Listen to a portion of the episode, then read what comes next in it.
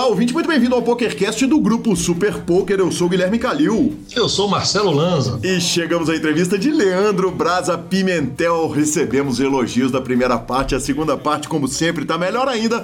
Lembrando que o PokerCast é trazido a você pela Bodog, pela Suprema Poker, pela Pay for Fun e pela SX Poker. XX. Gostou da SX? Aí tá certo. Perguntas, participações, sugestões, promoções e comentários. O nosso e-mail é pokercast.gruposuperpoker.com.br, Instagram e Twitter, arroba Guicalil e arroba Lanzamaia. Nosso telefone é 31 97518 9609 para nos mandar áudios maravilhosos que tocaremos neste programa e também para entrar no nosso fabuloso grupão do Telegram. E claro que nós vamos a notícias, mas antes vamos falar da Suprema Poker, a evolução do poker online, que me mandou a seguinte mensagem: desenrola, bate e joga de ladinho, que domingo tem combo Double Million, mais show de prêmios na Suprema Union. Só vem hashtag Suprema Union, é isso mesmo, domingo dia 26 do 6.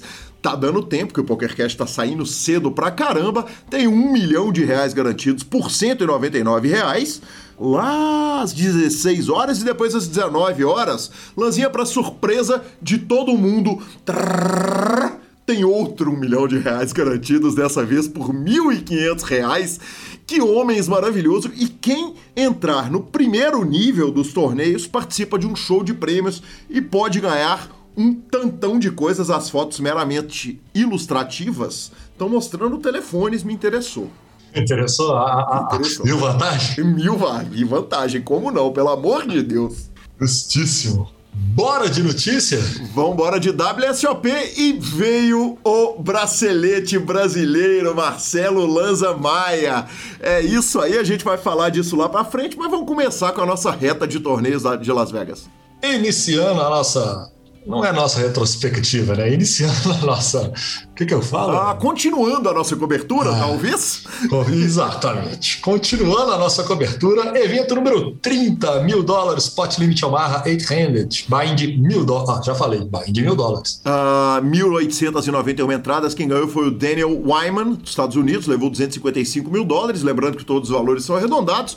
Tivemos grandes participações brasileiras na 93ª colocação, Alexandre Pessoa, de Curitiba, 2.700 dólares, e Renan Bruschi ficou na posição de número 182, 2 mil dólares. E aí chegamos, de cara, na fumaça, evento número 31. Não chegamos, professor Marcelo Lanza, não chegamos. Eu entendi por que, que você foi enganado. Ah, é verdade. Não, mas é porque também é dos to seven. É vai. to Seven, evento número 31 Mas foi vai. 10k Dust to Seven Low Ball, esse limite Triple Draw Championship. A gente lembra que os torneios Championship são os que definem o campeão de cada uma das modalidades, barrinho de 10k, já falamos, 118 entradas, campeão, ninguém menos que Brian Hastings, ah, 292 mil dólares, o sexto bracelete, né? Ele que é uma lenda do poker, já vai entrando também para a elite dos braceletes. E na quarta colocação tivemos Sean Deeb, que anda brilhando na WSOP. Evento número 32, 1.500 dólares, Horse, buy-in de 1.500 dólares. 773 entradas e o grande campeão foi ele, o ídolo, a lenda, o sensacional Steve Albini, que levou quase 200 mil dólares. Por isso, o Steve Albini não é uma lenda do poker. Apesar dele ter dois braceletes, quer dizer, ele tem o mesmo número de braceletes simplesmente que o Yuri Nerd Guy, que esse sim é uma lenda do poker. ah, Steve Albini é um músico produtor musical, engenheiro de som e jornalista de música que gravou bandas queridas no meu coraçãozinho como Fugazi, Pixies, Nirvana. O que mais dizer a respeito deste homem? O Sketch me mandou um, um print falando Steve Albini ganha o segundo bracelete. Eu respondi pra ele falando, cara, quem produziu os Pixies tem que ganhar até cinturão de UFC sem precisar lutar. E, Lanzinha, só vale dizer o seguinte: esse é o primeiro grande nome da música que tá ganhando bracelete. Logo, logo tem Brasil na área. Ah, o primeiro bracelete do Steve Albini tinha sido no Seven Card Stud em 2018. E que homem, na 12 colocação desse torneio, ficou ninguém menos que ele, o homem, a lenda de Penha, Murilo Figueiredo, 9.600 dólares. Evento número 33, 3 mil dólares, Six Handed No Limit Hold'em. 1.348 entradas, Uh, ele também, né, cara? Como tá chegando, hoje eu conversei com ele no Instagram, Felipe Ketzer, 77 colocação, levou 7 mil dólares, ele que é lá de Floripa, e falei com ele, falei, cara, você tá esbarrando tanto que esse bracelete vai vir esse ano. Na centésima, octagésima terceira colocação, tivemos Renan Bruschi, que levou quase 5K. Evento número 34, 1.500 dólares, freeze out, no limit holding. Justin Pett, norte-americano, 366 mil dólares, ganhou seu segundo bracelete. Tivemos na posição de número 42 Rafa Moraes, levou quase 9 mil dólares. E na centésima vigésima colocação, André Acari, 3.500 dólares arredondados. Evento número 35, 2.500 dólares, Mixed Big Bet Event. Bracelete foi para Hong Kong. Uh, Lock ganhou pela primeira vez, sua primeira visita à WSOP, mas por falar em frequentar a zona de cima, décima colocação tivemos o Internet, o Renan Brusque, e 36 colocação, Kelvin Kerber. Evento número 36, 1.500 dólares, Seven Card Stud, High Low. Ali, Eslami, norte-americano, levou 135 mil dólares. Evento número 37, Travetaça, Travetaça, 1.500 dólares, Milionário Maker. Mas eu, eu vou te pedir a licença para falar o seguinte: um torneio com 7.961 pessoas, buy de 1.500 dólares, embora na sétima colocação com 178.515 dólares, Allen Felipe não chega a bater na trave, não, cara. a bola quase entrou, né? Trave de 200 mil dólares está me interessando demais, viu, patrão? É, aí, nesse caso, uh, ah, para citar o Skank, bola na trave não altera o placar, ou é bola na área, eu vou te falar que, que pelo amor de Deus, trave de 200k dólar interessa demais. Muito bem puxado, muito bem puxado. Foi bacana, muito bacana mesmo. Agora chegou. Então pronto. Agora, agora, eu acerto. Agora sim. Agora eu acerto. No jogo que a gente sempre fala que é o, é o jogo puro, né? Raiz. Esse é raiz. Roots. Roots. Evento número 38, 10 mil dólares, no limit, Dust to Seven, low ball draw. Single draw. Championship. O campeão mundial na modalidade no limit, Dust to Seven, low ball draw de 10 mil dólares, 121 entradas, é ninguém menos que o brasileiro Pedro Bronfman, do Brasil. É bracelete pro Brasil, 294.616 dólares. Quase que a gente faz dobradinha, mas olha essa, essa mesa final, essa reta final aqui, essa, esse ranking do torneio. Primeiro, Pedro Bronfman. Segundo, Scott Seaver. Terceiro, Kerry Katz. Quarto, Alex Livingston. E quinto colocado, ele, o homem, a lenda, Yuri Zivielewski, do Brasil. O Yuri levou 71 mil dólares. Vale dizer o seguinte: o, o, o, sensacional Pedro já havia feito essa mesa final lá em 2019, na 50 WSOP. Tinha ficado com a sexta colocação, 42 mil dólares. E ele fez trilha sonora como Narcos, Robocop, Tropa de Elite 1 e 2, faz som de videogame, já fez Need for Speed e vários outros. Enfim, cara, um cara, uh, um, um, gigante de Hollywood que brilhou no poker, né? A gente já tinha falado do Steve Albini, que é um gigante da música, e agora outro gigante da música de Hollywood, de trilhas sonoras, chega e brilha Parabéns, Pedro. Que demais. Claro que eu vou tentar trazê-lo para falar no, no, podcast. É que para trazer a turma de Hollywood, é um, os stakes são mais altos, né, professor? subiu. Subiu o bote. Evento número 39, 3 mil dólares, Six-Handed Pot Limit Omaha. Uh, 719 entradas e eu assisti esse torneio, ele finalizou ontem à noite. Cara, o Sean Winter, norte-americano, ficou na terceira colocação e chegou a ter uma ficha de blind. Uma ficha. E brilhou ali na mesa final. Acabou terminando na terceira colocação para 156 mil dólares. Quem levou foi o alemão Fabian Brandes, 371 mil dólares. Na nonagésima colocação, brasileiro Hudson Pedrosa levou quase 5K. Evento número 40, 10 mil dólares, Seven Card Stud, High Low, Better Championship. Lanza 137 entradas e quem cravou foi o Daniel Zeck, 324 mil dólares. É o terceiro bracelete dele, mas aí tem uma coisa que é muito especial. Uh, mais cedo ali no programa, eu falei que os eventos Championship são os que definem os campeões da modalidade. E o Daniel Zeck, ele ganhou o segundo bracelete só nessa série, só em 2022, e ele é bicampeão, ele é duas modalidades campeão. Ele cravou o 10K Seven Card Stud 8, né? Que é esse torneio que a gente está falando, levou 324 mil dólares. E no sábado passado, de 11 de junho, ele já havia cravado o 10K Omaha High Low. Então, aparentemente, tudo que tem a palavra Iror Berer na frente, uh, Daniel Zeck tá voando. Lembrando que Sean Deep fez reta final desse torneio, hein, Lázaro? Especialista do High Low, meu parceiro, hein? Exatamente. Que, que parada, hein? É, é, que agora a concorrência tá chegando em Vegas, com o senhor chegando lá. É, deve ser, deve ser. Eu vou lá engatar nos 10k com ele, sim. Olha, o Felipe Ramos, nosso querido Mojave, ficou na 15 colocação, levou quase 18 mil dólares. Evento número 41, mil dólares, Super Turbo Bout, No Limit Holding Freeze Out.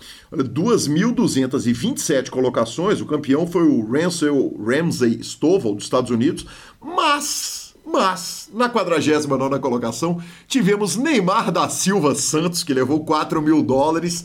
Cara, que demais, que demais. Foi, jogou, foi fundo. A gente que. Keep run, né? Cara, eu sou do poker, você é do poker, o ouvinte é do poker. A pergunta que a gente mais ouve é: e o Neymar, joga ou não joga o joguinho mesmo?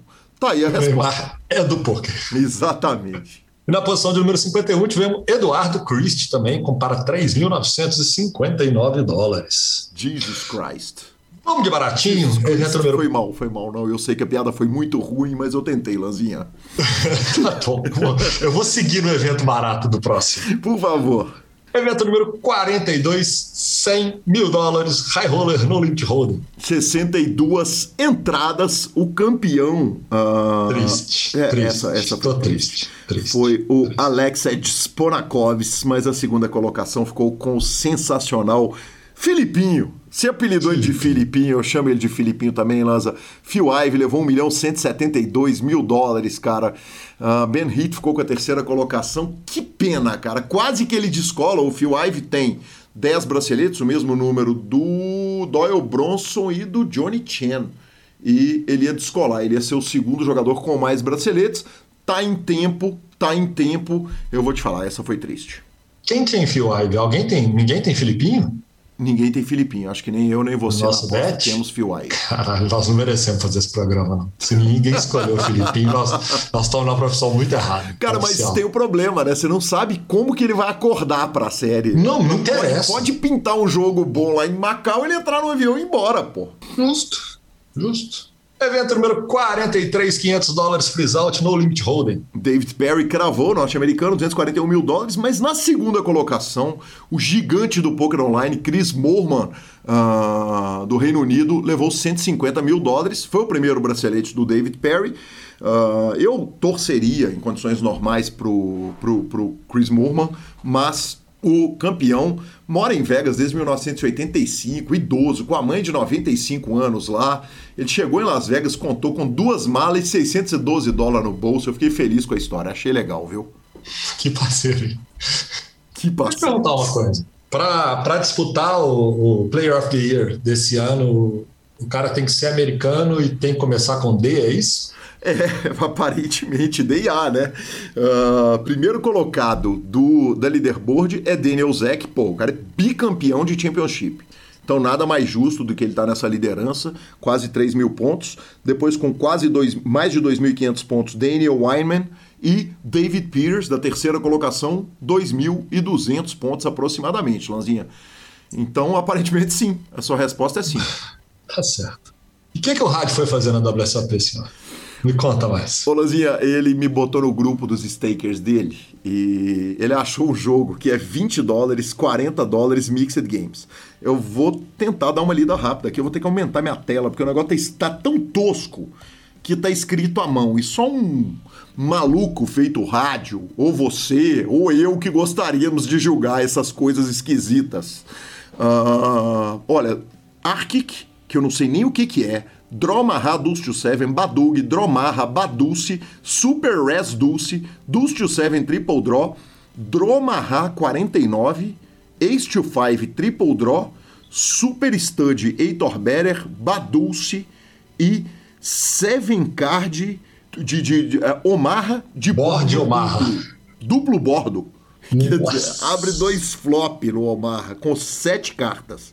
Ele mandou um áudio pra gente, vamos ouvir o áudio então do meu querido rádio, que homem. Senhores, dá uma olhada nessas duas mesas de mix games que tem aqui. 20, 40 pode, dólares pode começar com 200 dólares. Diz que durante a semana tem um 48, vou ver se eu jogo. O que a gente joga no Brasil é pif-paf de criança. Não tem pra ninguém, não. Dá uma olhada nos joguinhos aí. As duas mesas, eu mandei a foto pra vocês. Pelo amor de Deus. Sensacional, professor. Sensacional. Obrigado, rádio. Tô acompanhando a saga desse homem, que obviamente não vai jogar Texas Hold'em, nem pode, nem deve. E... Quem procura um jogo desse não pode, não pode jogar Texas Não pode, nem deve, né? Não quem, não, quem tem a oportunidade de jogar um jogo desse não pode jogar Texas Hold'em. Que coisa maravilhosa. Parabéns, meu patrão. Exatamente, Lanzinha. Uh... O senhor está de mala pronta, o senhor e Gabriela Belisário, indo hoje para Las Vegas. É, eu só não tô de mala pronta. eu tô indo hoje. E seu voo é tipo daqui a umas quatro horas.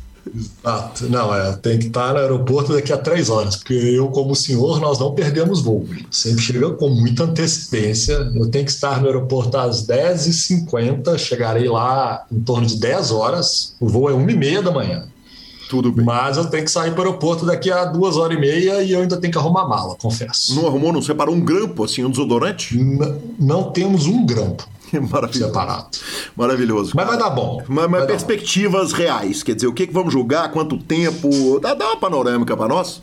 Cara, perspectivas reais é primeiro conhecer, né? Porque de fato é uma experiência que eu nunca tive, mas vou jogar sim. Tipo, em teoria, vou começar jogando os torneios entre aspas, mais baratos, né? A gente sabe, o dólar tá caro, a gente que vive do jogo, mas não de jogo, e quando a gente não joga não joga em dólar, a gente tem que converter, né? É diferente. Sim. Que a turma nossa do online está acostumada a jogar em dólar, então é um pouco mais fácil, mas vou inicialmente para o Colossus, para o Deepstack 600, para um Omaha que tem lá de 600, todos os eventos da WSOP, Estou planejado pelo menos um a dois satélites para o main event e pretendo na grade também o mini main event, que seria então meu torneio mais caro de mil dólares.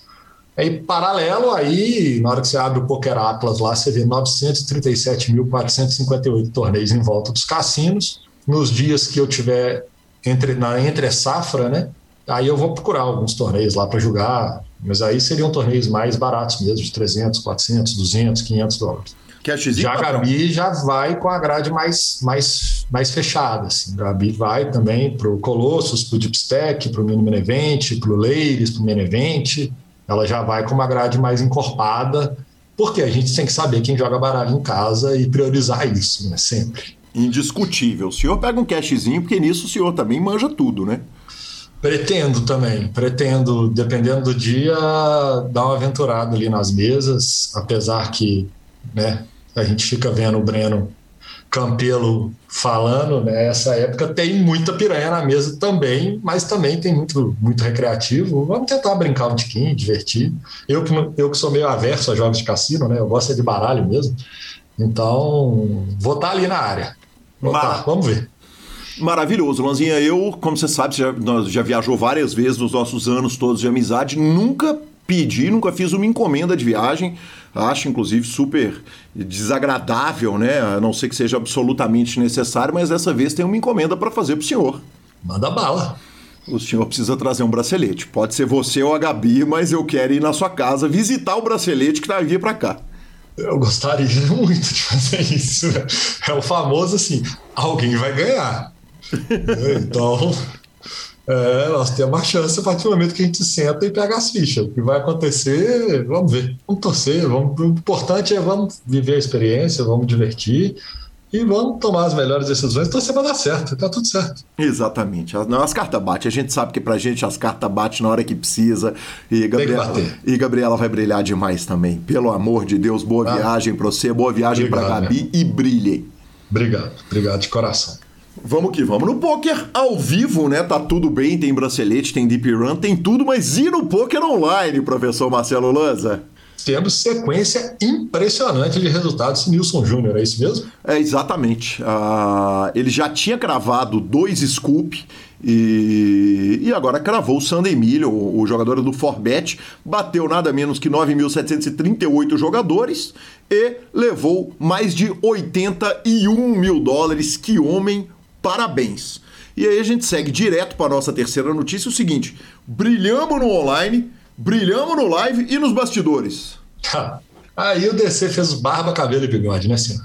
Exatamente, Devanir Campos é agora membro do conselho da TDA, a Tournament Directors Association, que é, a gente tem a DTP, que é a Associação dos Diretores de Torneio de Pôquer, que o DC sempre ou presidiu ou teve nas cabeças, eu não sei se a presidência foi trocada em algum momento, mas o DC agora passa a ser membro do conselho da TDA, uh, que foi fundado em 2011. De dois em dois anos eles reúnem em Vegas. O DC todo ano vai, participa e os principais diretores de torneio dos principais circuitos do mundo fazem parte desse conselho e é realmente sensacional para o poker brasileiro. É o primeiro latino-americano a ingressar na TDA. Então, parabéns, DC, que brilho!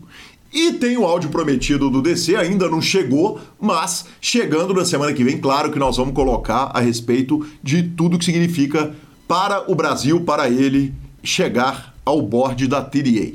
Gigante, monstro, monstro máximo, sagrado. Que, que bacana um cara é, do tamanho dele ter esse reconhecimento agora a nível mundial também. Parabéns, parabéns, meu patrão, bem puxado.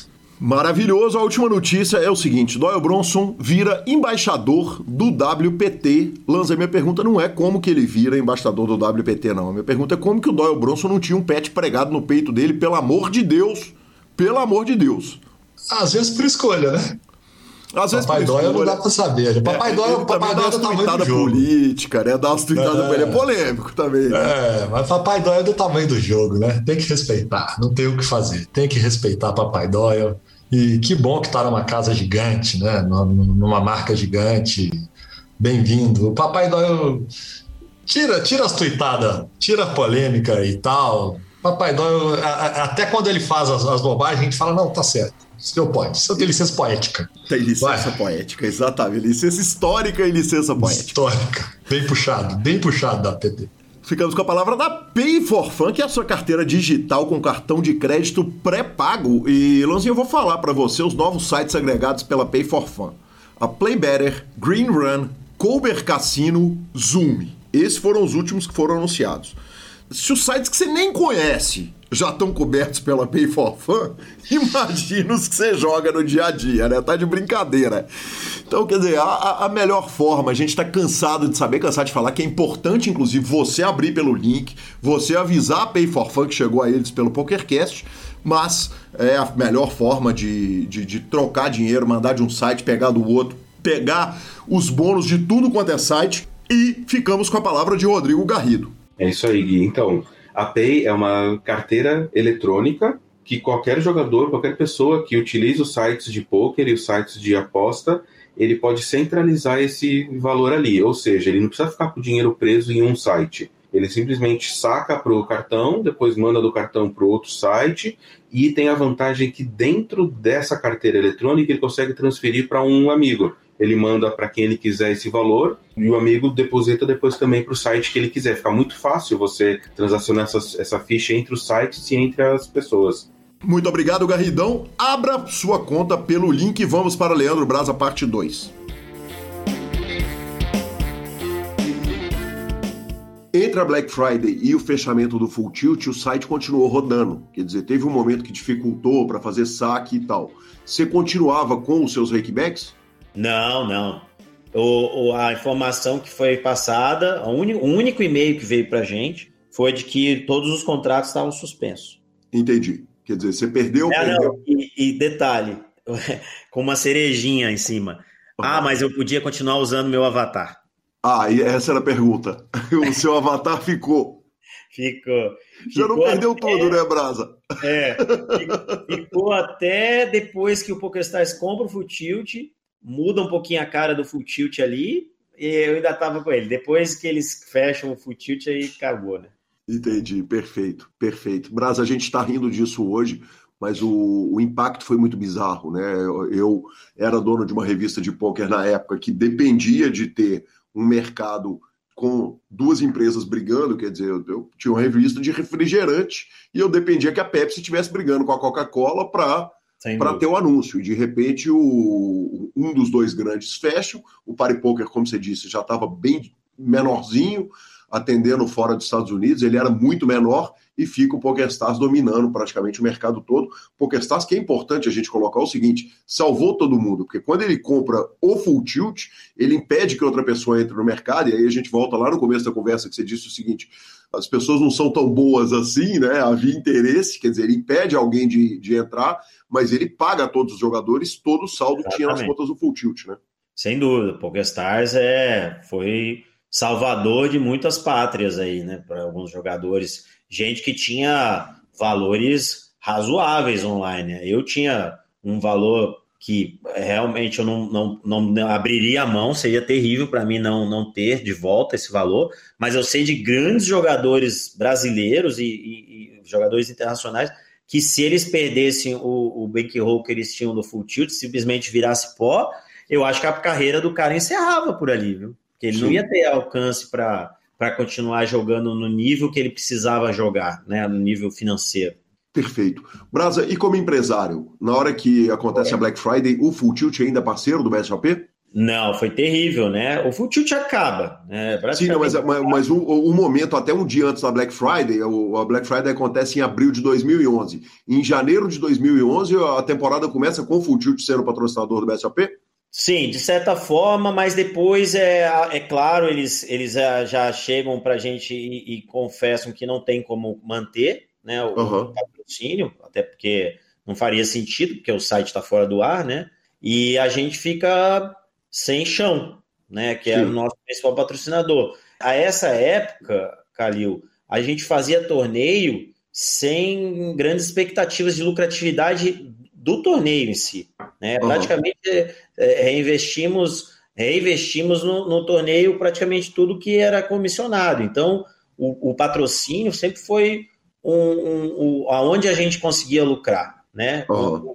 Então, a perda do patrocínio foi, foi um momento terrível. A gente teve que, teve que se reinventar e para ajudar, na época, o, o PokerStars decide criar a própria é, série deles, né, no Brasil, o BPT na época. No Brasil é então, Tour, exatamente. É, então nós enfrentamos aí o, o, o, uma série concorrente né, a essa época que com um dos maiores players do mercado é, dando suporte do lado de lá, né? Então Sim. o BSOP tem que é muito que agradecer, é, eu tenho muito a agradecer aos meus sócios, o esforço, tudo que eles fizeram para espremer, tirar água de pedra na época, e aos clientes nossos também, que sempre valorizaram e reconheceram o BSOP, a esse esforço e essa dedicação que a gente teve. Né? E a, a ponto de a gente enfrentar de frente o BPT, conseguir manter o BSOP como sendo a principal série de torneios do Brasil, e depois o PokerStars olhar para o BSOP e dizer, ó, oh, gente, vamos parar de, de brigar, né? Vamos, vamos, vamos, ser parceiro. E aí o PokerStars passa a patrocinar o BSOP e aí juntou a, a faca e o queijo, né? E aí vamos embora, deu tudo, foi, foi excelente, como está sendo até hoje. Que demais, que demais, Brasa. Brasa, uh, comentários técnicos na televisão, quer dizer, você fez. Uh, o poker existia na televisão, lá naquele começo, né? Tinha Poker After Dark, Exato. tinha os torneios da Tower que passavam tanto em TV aberta quanto na, na, na, TV a cabo, e você fez muito comentário daquilo. Conta pra gente um pouco como é que era, como é que surgem os convites e como é que você ia parar para fazer. Porra, fazer um comentário nacional de Poker After Dark é uma mega honra, né? Ah, foi muito legal essa época. O, o Juliano Maezano, né, estava à frente ali da parte de mídia e, e é, do Super Poker, né, e da Flop. E aí o Full Tilt decide apoiar também a, né, a presença nesse tipo de, de programa, né, nesse tipo de mídia, né.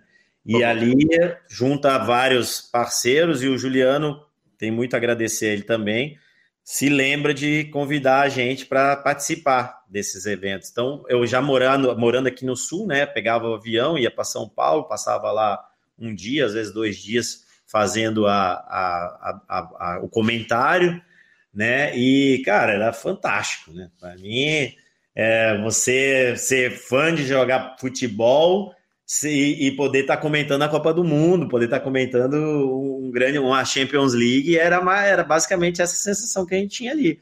Tinha os grandes craques jogando cash game e a gente podendo falar um pouquinho daquilo, né? É fantástico, foi muito bacana.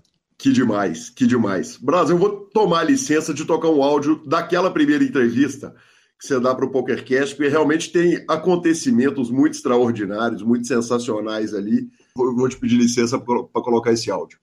Nós temos uma elite de jogadores, não vou citar nomes, mas eu diria em torno de 20 jogadores que, que podem enfrentar de igual para igual praticamente qualquer jogador do mundo. É, guardadas aí algumas, é, é, é, talvez, situações específicas onde alguns jogadores do mundo têm maior vantagem eu acredito que essa elite de 20, 15 jogadores do Brasil é, podem enfrentar e estão provando isso. Ganhando, não sei se o nome todo mundo sabe que eles estão conseguindo resultados. Mas é, eu acho que a média nacional não pode comparar, por exemplo, com a média do, nacional país com os Estados Unidos. Mas isso é uma questão de tempo só.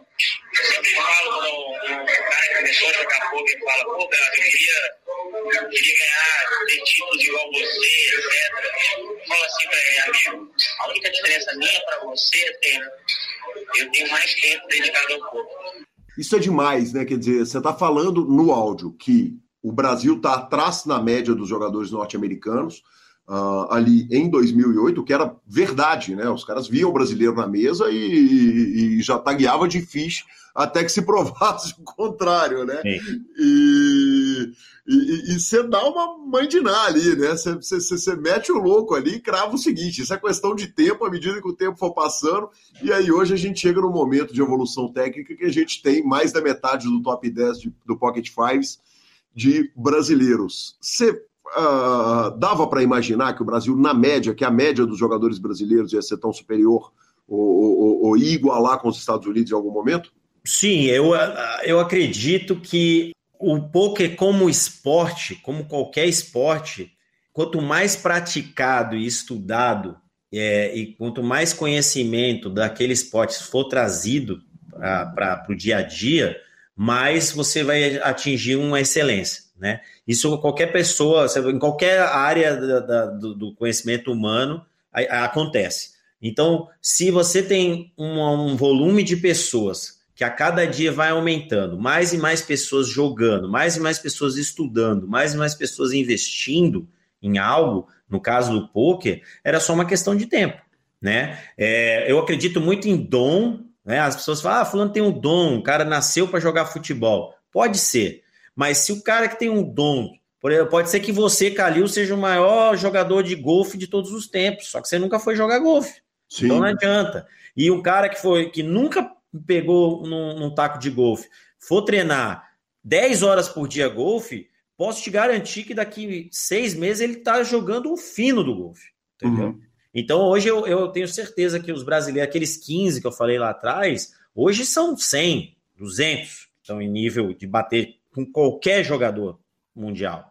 Aí o que eu não previ foi a grande é, contribuição dos times de uhum. poker brasileiros, né? Vamos chamar de brasileiros porque os heads dos times são brasileiros, mas hoje eles já têm jogadores internacionais em seus times, né? Sim. Tem, temos portugueses, americanos que jogam para os times brasileiros, entre aspas. Então, o, essa contribuição, os times brasileiros é, trouxeram especialistas em momentos do jogo, de early game, late game, especialistas em FT, especialistas em jogar short stack, especialistas em diversas situações do jogo que eles, eles lapidaram o conhecimento e hoje se tem essas joias, grandes jogadores que estão ganhando tudo.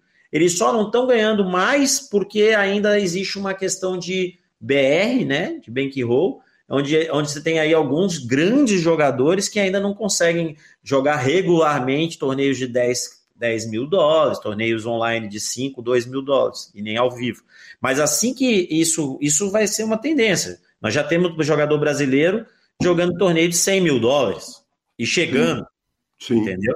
Então é, e chegando, ou seja, nível, conhecimento, batendo de frente com os grandes. Né? Então, é, é, eu acho que o Brasil, só tem a ganhar mais e mais e mais espaço. É, vamos, vai ser cada vez mais comum a gente é, reduzir essa, essa distância numérica de braceletes que o Brasil tem em relação a, a alguns outros países. Você vai ver que isso vai equalizar ao longo dos próximos anos. Brasa, uh, existe, você vê problema no endurecimento do field causado pelos times? Sim. Porque a verdade é o seguinte: à medida que você vai botando o time para jogar as mesas, eles vão ocupando aqueles espaços ali. O poker é um espaço que ele é limitado, você vai botando profissional e, e vai dificultando o jogo a cada vez. Sem dúvida, sem dúvida. É, é, inclusive, como uma pessoa competitiva que sou, Uhum. É, também a, a dificuldade, o endurecimento do online é um dos motivos que me faz também não querer jogar com tanta regularidade como eu jogava antes. Né? Eu não, não quero ir lá para jogar para ser é, explorado, né? explorado no sentido de, de ter pessoas que sabem muito mais que eu é, uhum. conseguirem é, jogar determinadas situações melhor que eu e eu caí do torneio pensando, meu Deus, que fixe que eu fui, né? Então, uhum. é, esse, esse endurecimento espanta pessoas como eu, que tem uma confiança histórica para jogar. Então, imagina se não vai espantar um cara que está começando, ou um cara que, que pode, né, que está ali tentando ele é recreativo, mas ele quer também ter resultado, né? Sim. Então, é, esse é um lado, um aspecto de um aspecto negativo, mas eu acho que esse aspecto ele não, não consegue é, trazer sombra para a quantidade de aspectos positivos que o, os times trouxeram para o desenvolvimento do PUC, uhum. entendeu? Para a nossa presença enquanto país nos resultados. Eu acho. Isso aí é, é o mesmo que você falar. Uh, ah, não pode ter Uber, porque o Uber é mais eficiente e tal, porque a gente tem que preservar o coitado dos táxis, entendeu? Eu, uhum. eu, eu acredito que o, a, as pessoas, o, o, o, site e que é quem organiza, e os, ela, ele tem que criar condições que tirem um pouco da vantagem dos times sobre os, os demais, os recreativos. Por exemplo, eu apoio, acho correto, os sites terem é, tentado evitar o uso de HUDs, né, de softwares que, que auxiliam os, os times, né? A grande maioria das vezes são times, né? Sim, que, times ou os profissionais. Ah. profissionais ah. que. E porque também os grandes jogadores profissionais, num dado momento, o time vê potencial nele e puxa ele para o time. Né? Então, dificilmente é, você vai ter um jogador profissional que não passou pelo time. Pelo uhum. time. Então eu acho que os sites é, acertaram ao fazer isso e eles têm que continuar tentando gerar atrativos para os recreativos, senão, senão eu acho que aí a gente pode estar tá pegando uma, uma, um caminho que não vai ser muito legal para o desenvolvimento do poker. Interrompo rapidamente a entrevista de Leandro Braza para falar do Bodog Poker. O Bodog Poker tá terminando, agora a série tá no finalzinho, vai até dia 26 do 6. A série de criptomoedas, a gente, a gente falou dela nos programas passados e se bobear dá tempo de você pegar os últimos dias da série, mas se não der, eu te informo o seguinte: os cash games sem nickname são maravilhosos para você esconder dos tubarões. Então jogue no Bodog, crie a sua conta, pegue os bônus e forre uma nota. E Brasa, a, a, tendência a criarem jogos com variância maior para defender o, o, recreativo, você vê com bons olhos? Quer dizer, os, os próprios spin and go são, são bem isso, né? Quer dizer, são jogos que você aumenta a variância, diminui os stacks, vai diminuindo a, a possibilidade, os jogos de all-in ou fold, enfim, um monte de coisas que vão dificultar a vida do profissional. Você acha que isso é positivo em, em termos de mercado? Acho, acho, porque eu enxergo o poker não como um, um esporte é, em si só, um, como a excelência do, do, do, do cara que está praticando o esporte. Eu, eu, vejo o poker como um entretenimento também. Uhum. É, então, é, é, muito legal é, poder jogar poker e, e, e, se, e se sentir satisfeito em chegar longe, em ganhar uma premiação, em bater um, um jogador que você sabe que, que joga melhor que você, mas você vai lá e conseguiu ganhar dele naquela mão, entendeu? Então, pra, eu acho que para o próprio poker e para esses profissionais, quanto mais você gerar esse atrativo pelo entretenimento, quanto mais é, criativos você tiver presente, com um número maior de recreativos, melhor para o sistema como um todo, inclusive para os próprios profissionais. Perfeito, sensacional. Brasa, uh, falando sobre novos caminhos, você estava falando, a gente estava conversando antes de entrar no ar e você estava me contando que você estava grindando ontem na madrugada o UFC, hoje acordou para assistir a corrida. Uh, me conta um, um, tanto da relação sobre do, do Brasa com apostas esportivas. Ah, sim, é. Bom, lá atrás, lá em 2006, 2007, o Pari Poker já tinha o Pari Bets, né? Sim. Então é, o, a gente começou a enxergar um pouquinho ali uma possibilidade. Pô, eu gosto de jogo, né? Não importa muito qual jogo. Minto, vai, só uma correção. Eu não sou muito fã de cassino, uhum. mas eu gosto de jogo onde você possa ter um edge sobre a, o field, seja o field a banca ou outros jogadores, né? E eu acredito, eu sempre imaginei, acreditei que a pós-esportiva é, poderia ser ter um resultado positivo em, função do seu conhecimento. Não, uhum. não só do resultado. O resultado não era aleatório, o resultado não era um resultado que poderia ser previsto, né? E existia a possibilidade. E a gente soube na, lá atrás de, de pessoas que viviam de aposta esportiva. Então, eu já faço, já trabalho, vamos dizer, com aposta esportiva há mais de oito, nove anos.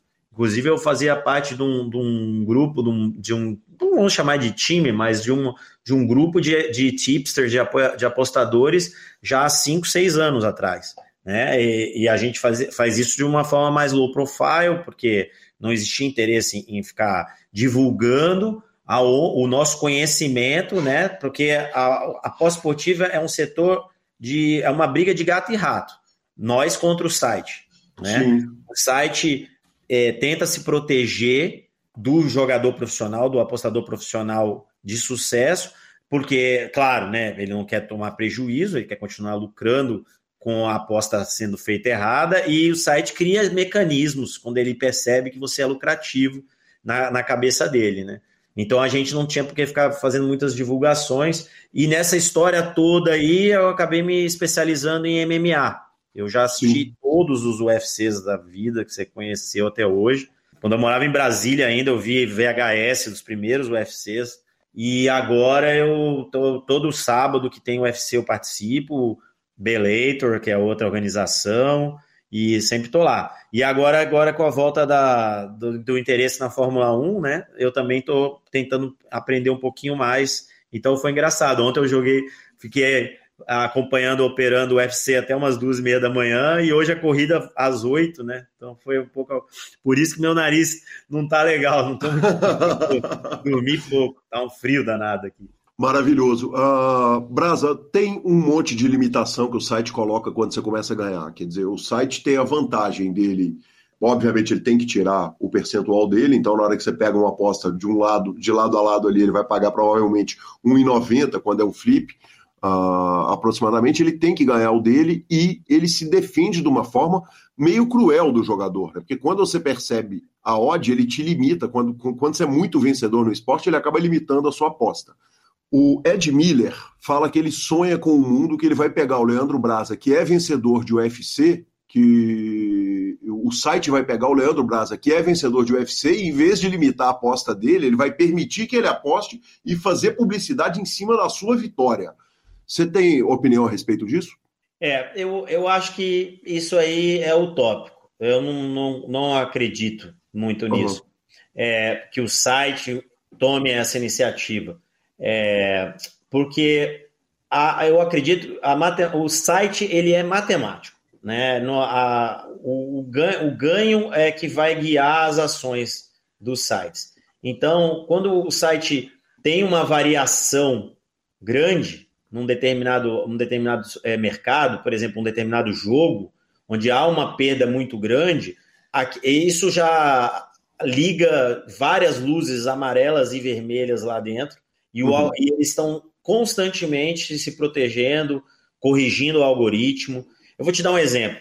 O VAR, quando começa a surgir o VAR nas grandes competições de, de futebol, é, cara, a gente nessa época ganhou muito dinheiro quando na, atuando, operando na transição do, do VAR no site. Eles uhum. comeram muita bola em vários momentos onde o VAR fez muita diferença em apostas. Então, a, a, hoje já, tá, já foi corrigido. Então, é, grandes ganhos, eu, só para responder sua pergunta diretamente, eu não acho que é a propaganda que o site vê como essencial e que vai ser game changer para ele. Eu acho uhum. que é mais fácil ele barrar esse cara e, e, estancar um sangramento pontual do que imaginar que sangro daqui, mas em compensação ganho dali. Entendi, perfeito. E, e como que você faz para continuar apostando? Quer dizer, tem 400 sites de aposta no Brasil hoje, isso é uma grande vantagem, né? Você foi abrindo conta em tudo e vai apostando até que te limitem? Sim, é sem fazer, ah, podemos falar o nome, né? O, o grande uhum. site, eu hoje em dia eu aposto 99% das minhas apostas ao vivo, live bet, uhum. né? É, eu acredito que é, é mais, é, você corrige bastante da variância apostando ao vivo, né? E, e eu vou em mercados muito específicos, é, por exemplo, mercados de escanteio, mercados de handicap, que pouquíssimos sites oferecem. Uhum. Então, então, é, acabam ficando muito na mão de grandes sites como o Bet365, Betfair, é, um xbet e agora Betano, outros sites que, que, são sites que oferecem esses mercados. São mercados onde é, a variância a favor do, do, apostador ela é maior. Então, uhum. o site tem que ser peitudo mesmo para oferecer esse mercado. Sites menores não tem. É, então, é, eu acredito que é, por conta da, desses sites, eles a, a ficar na mão desses sites, aconteceu sim. Eu fui limitado diversas vezes e diversas contas. E agora, recentemente, um, eu consegui deslimitar a minha conta original do Bet365. Então, é, como eu deslimitei, quem quiser saber, depois me manda mensagem, eu falo. Mas eu estou jogando na minha conta original. Não sei quanto tempo eu vou durar nela. Espero que, que eu dure muito, mas que eu ganhe bastante, né? Não seja que eu dure porque eu estou perdendo, né? Não, Sim. Com certeza. Então dá para ter, tem forra no, na, na aposta esportiva.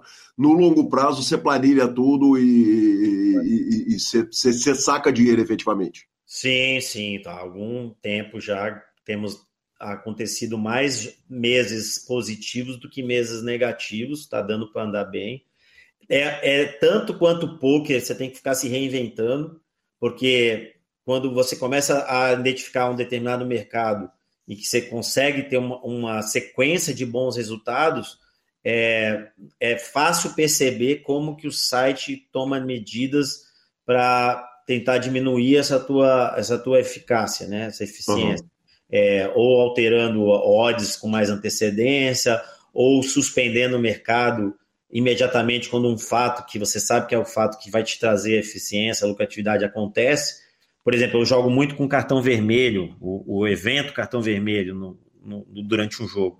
E aí eu já notei que o site alterou a forma como ele reage a esse, esse fato, né? Uhum. E isso é, então, constantemente você tem que ficar tentando identificar outras áreas. É, tem que aprender, é, é reciclar mesmo. Entendi, que legal. Brasa, a gente diz que o, o, grande teste do poker é o teste do tempo, né? Porque a gente vê muitas vezes jogadores explodindo, aparecendo e, e sumindo do jogo. E tem um teste do tempo que o senhor é absolutamente campeão que é o teste do casamento, né, cara? Você está é. casado com, a, com a, a, a Patrícia, que é, é, desde sempre, né, numa relação que não é simples. Ser casada com um jogador de pôquer não é uma coisa uh, totalmente simples, né, com um jogador em geral de pôquer, de jogos. Ah, sim. Ah, não, é isso. Já estamos há 15 anos juntos. Uhum. Esse ano, há nove anos casado, mas namorando há 15 anos, morando junto há 14 anos. Então, ela, ela joga poker, joga muito bem, inclusive, anda um pouco afastada né, do, do poker, pro, porque ela tem a, a carreira dela é, no, em outro setor também, né? Ela é psicóloga e ela é professora de balé, então ela tem um estúdio dela, uhum. onde ela faz os atendimentos e as aulas. Então, mas ela de vez em quando tô jogando, ela fala, dá opinião, ela entende do jogo, ela sabe. E quem sabe logo volta a brincar um pouquinho. E eu acho que esse lado dela ser jogadora também, de entender o jogo, é, ajudou na nossa relação, sem dúvida nenhuma. Eu tenho certeza disso, eu não acho. É, e ela e também a paciência dela, né? Porque não é fácil enfrentar. não né? é fácil. faz Não. tantas viagens, né? Tantas vezes que a gente passou perrengue aí de, de do- durante o problema com o foot tilt, né? Houve até ganhar hoje um pouco mais da segurança que a gente tem hoje. Ela teve sempre do meu lado aí nos momentos mais difíceis também. Bacana demais. Brasa, ah, a gente vai caminhando para a reta final da entrevista. Ah, uma pergunta que me ocorreu quando você ia contando lá no começo a respeito do, do desenvolvimento do poker, como é que vocês criam, quer dizer, praticamente compra o bar para botar a banda para tocar ali, né? Ou monta o campo para jogar pelada, foi a analogia que você fez. Ah, você já parou para pensar onde estaria o poker se não fossem as pessoas que tocaram ele no começo? Que caminho que o poker teria tomado? Não fosse você, Federal, a Cari, quer dizer, os caras todos que pegaram, DC, obviamente, aí não dá nem para citar nome, que a gente começa a fazer injustiça. Mas você já parou para pensar qual seria o caminho do poker se não tivesse sido tocado pelas pessoas que, que tocam o esporte? Eu já, eu, eu acho que existia uma boa possibilidade de, da coisa não ter acontecido. Uhum. Sinceramente, eu tenho que dar o devido mérito aí para todos eles, todos nós que participamos, porque eu, é, eu acredito que peitar a, a ideia da, ilegal- da ilegalidade geral, né, o consenso comum geral de ilegalidade, peitar esse senso comum e dizer não, poker é legal por causa disso, daquilo, e, e ouvir os milhares de nãos que a gente ouviu, não sei se outros nesse meio tempo teriam peitado, sabe? É, tanto que não peitaram desde então. Vamos, existe o- o- a proibição de jogos de azar no Brasil, existe desde a década de 40, 50, se não me engano. Uhum. Então, de lá para cá, por que, que ninguém veio com o poker? Porque o poker da BSOP é de 1970, Sim. né? E 2002, 2001, Moneymaker ali, 2003, já existia WPT, é, o Poker Tour acontecendo. Por que, que ninguém veio fazer aqui algo, né? Então, é por quê? Porque eu acho que é, é o mérito né, dessas pessoas de terem enfrentado, né?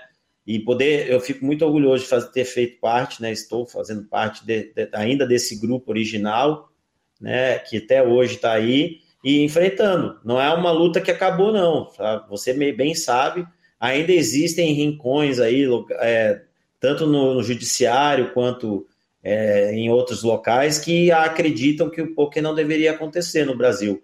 Não é uma luta ganha, não. Então tem que dar devido valor e mérito mesmo para esse grupo que, que tá até hoje fez, fez o que fez e está colhendo os frutos, merecidos frutos, e ainda tem muito para acontecer. Brasa, quando você fala não fossem essas pessoas, talvez o poker não fosse ocorrer, você, você consegue imaginar um Brasil sem um campeonato brasileiro, sem nada acontecendo de relevante no poker, a coisa acontecendo ainda no, no underground? Consigo, sinceramente consigo.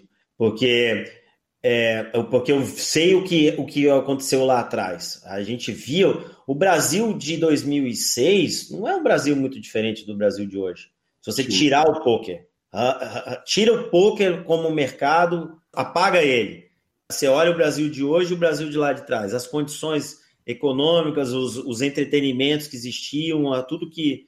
É, eu não vejo. Tá, você tem o advento das redes sociais, né? Da, ia ter talvez um, um amigo ou um cara que vai jogar num cassino nos Estados Unidos, mas, mas o próprio poker em nível mundial, em 2006, se não me engano, você teve Jamie Gold ali, ou, os maiores fields do WSOP, e hoje você tem fields é, de main event que são menores do que daquela época. Sim. Então, você não pode dizer, ah, foi, é, aconteceria de uma maneira ou de outra. Não, entendeu? Uhum. É, então, eu consigo ver um universo paralelo onde talvez o poker até tivesse existindo no Brasil, mas nunca com essa estrutura é, como o de hoje. Eu, eu, eu, sem falsa modéstia, te, eu acho que tem que dar o devido valor para essa, essa, esse grupo que peitou e fez o que fez. E, e aí, claro, depois vieram os diversos parceiros, as diversas pessoas que aumentaram o alicerce né, de é, financeiro, de conhecimento, de ética e que fizeram o mercado atingir esse tamanho que tem. Que demais, que demais. E para a gente terminar, Brasa, uh, o futuro do poker está nos Mixed? Cara, Mixed é, é um xodó, né? Muito legal. Eu não, eu não, é, depende, né? Você falar de futuro, futuro em que sentido, né? Eu acredito que os Mixed estão no futuro do poker. Uhum. Estão no futuro. É, cada vez mais pessoas vão jogar outras modalidades, até porque uh, com o tempo, é, eu, é, o jogo vai meio que sendo resolvido né, pelas grandes mentes. Né? Então, o, o, Holden hoje tem grandes mentes que atingiram um, um, uma excelência X em que outros podem chegar nessa excelência, né? Vão, vão ter que lutar. Mas às vezes eles podem querer pegar um caminho paralelo que é, bom, deixa os tubarões lá se se mordendo aqui, vamos tentar esse joguinho catrupe aqui, né? a gente brinca. Mas é, eu acho que os mixers vão, têm o seu papel. Como entretenimento, lembra? Poker é entretenimento para mim. Acima Sim. de tudo, é, tem que, a gente tem que olhar poker como um grande, uma grande diversão para a maioria. Então, como entretenimento, é o, o, as outras modalidades, mixed games, são um, um, um, uma grande meta eu tive pessoas, é, adversários durante esse torneio do BSOP, do Dealer's Choice. É, o, o, terceiro colocado, vou citar o Lessa, ele entrou sem, sem saber jogar. Grande, a, a, a, das 19 modalidades, ele entrou sem saber jogar 10, vamos dizer. Ele é Sim. é craque de Pot Limit Omaha 5, né? Craque, um monstro. Mas ele não sabia jogar Dust to Seven, é, high, oh, do seven, o Seven Stud High Low. Ele não uhum. sabia. E aí, cara, no final ele foi terceiro colocado, ele aprende, foi aprendendo, e ele apertou minha mão e falou: Cara, obrigado, pô, você me, me deu vários toques, várias dicas ali, e pô, me diverti demais. Vou jogar muitas vezes ainda esse Seven Stud High Low. Vou jogar, vou trazer para meus amigos, e olha aí. Então, esse tipo de impacto, gente que assistiu o Mixed no BSOP, que vai, decidiu jogar, gente que jogou, que decidiu jogar mais. Então, o futuro do poker não é mixed games, mas o mixed games tá, vai estar tá bem presente no futuro do poker, sem dúvida.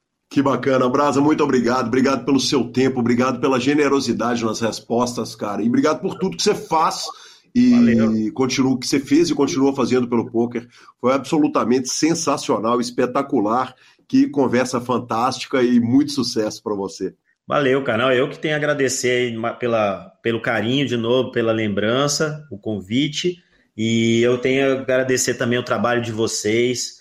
É, não, não só porque você joga, sim, eu sei, pouca gente talvez lembre, mas que você é um belo jogador também de Mixer.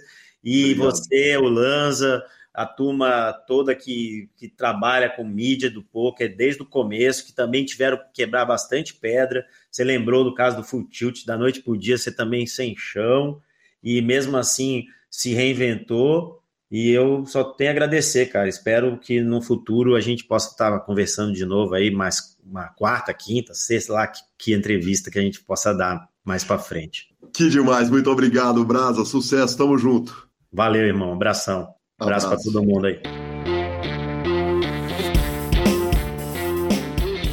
Sensacional, muito obrigado. Leandro Braza Pimentel, que homem, história do poker. Passou pelo PokerCast mais uma vez e certamente vai passar muitas outras.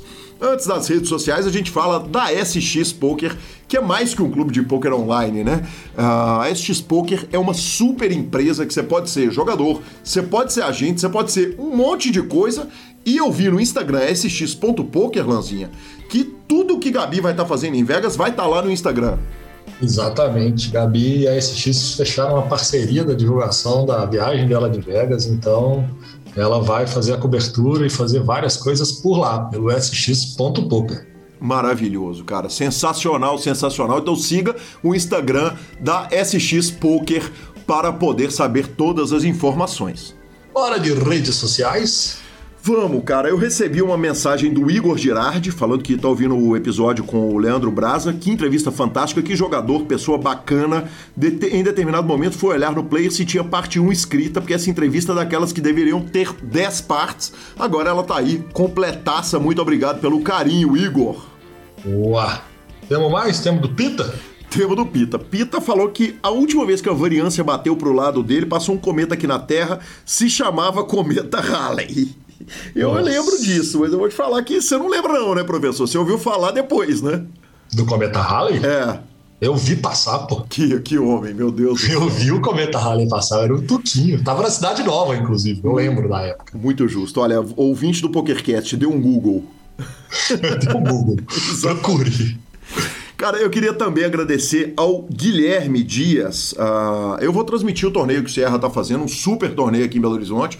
Vai acontecer de 7 a 12 de, de julho aqui no Minas Tênis Clube, cara. Mas o Gui, todo dia ele entra e posta as principais notícias do Super Poker com o link do Super Poker no grupo do Sierra. E eu falei com ele, falei, cara, obrigado pelo carinho com o trabalho do Super Poker. Eu vou agradecer, vou citar seu nome no PokerCast.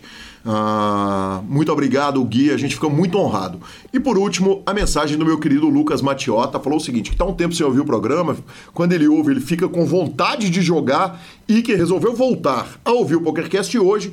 E a boa notícia é que tem 14 episódios para ele maratonar e matar a saudade. Lanzinho, engasguei com maratonar aqui, hein, patrão? Engasgou, maratonar deu uma, deu uma puxada. O ouvinte não vai ouvir porque o Rodolfo vai editar, mas foi difícil, hein? Sensacional. Finalização. Superpoker.com.br, tudo sobre poker no Brasil e no mundo. É mais que poker, é super poker. Na aba de clubes tem a guia de clubes do Brasil, onde jogar agenda diária de torneios. Na aba de vídeos e no YouTube tem transmissões ao vivo. Semana que vem, agora segunda e terça, tem CPH comigo e Caio Brás. Análises técnicas, mãos da semana e, claro, PokerCast. E Mibrisca.com, cobertura mão a mão de torneios pelo Brasil e pelo mundo. Dica cultural. Lanzinho, eu vou te aliviar, que se você não tiver visto nada, cara, o até o dia 26 tem o Inédito, o Festival de Documentários Musicais. Eu assisti um monte de filmes e todos foram absolutamente espetaculares. Então, das coisas que eu vi, eu vou citar, e nem é tudo que eu vi, não, mas vou citar alguns. Ah, o documentário do Mal, vocalista do Garotos Podres, é demais, do Mangue Beach eu já tinha visto. Um documentário chamado Quem Quis Teve, sobre o show do Kiss, é imperdível. Uh, Jacildo e seus rapazes sobre uma banda, uma banda, de rock dos anos 60 de Cuiabá. E ontem assisti Heavy Metal Civilization falando da cena de metal da Finlândia. Nota 10 também, um doc do Kiko Loureiro. Então corram porque o Inédit vai acabar e depois não adianta chorar. Na verdade eu tinha assistido porque a gente tinha combinado de assistir Arremessando Alto do, do, do Adam Sandler ah, cara, você tá e... com tempo, a gente manda ver. Não, não, vamos... só que eu não estou com tempo. Então vamos fazer o seguinte: você já deu as dicas culturais e provavelmente eu não vou assistir nada essa semana. Então, na semana que vem, a gente faz a discussão do filme. Maravilhoso, arremessando o Alto Russell do Adam Sandler. Se o ouvinte quiser assistir para entender a discussão toda, tá lá no Netflix. Paga nós, Netflix. Arroba Gui Calil e arroba Lanza Maia são os nossos Instagrams e Twitters. O PokerCast é trazido a você carinhosamente pelo Bodog, pela Suprema Poker, pela Pay for Fun e pela SX Poker. Toda vez que você apoia um patrocinador nosso, você está ajudando o PokerCast. E quando você avisa ele que você está apoiando por isso, é melhor ainda. Estamos no Spotify, Deezer, YouTube, Amazon Music e Podcast Players. Nos indique, nos dê cinco estrelas e a edição é do maravilhoso Rodolfo Vidal. Um grande abraço a todos e até a próxima semana. Boa viagem, professor. Da próxima edição, o senhor grava de Las Vegas. Que homem. Bora. Vamos que vamos. Valeu.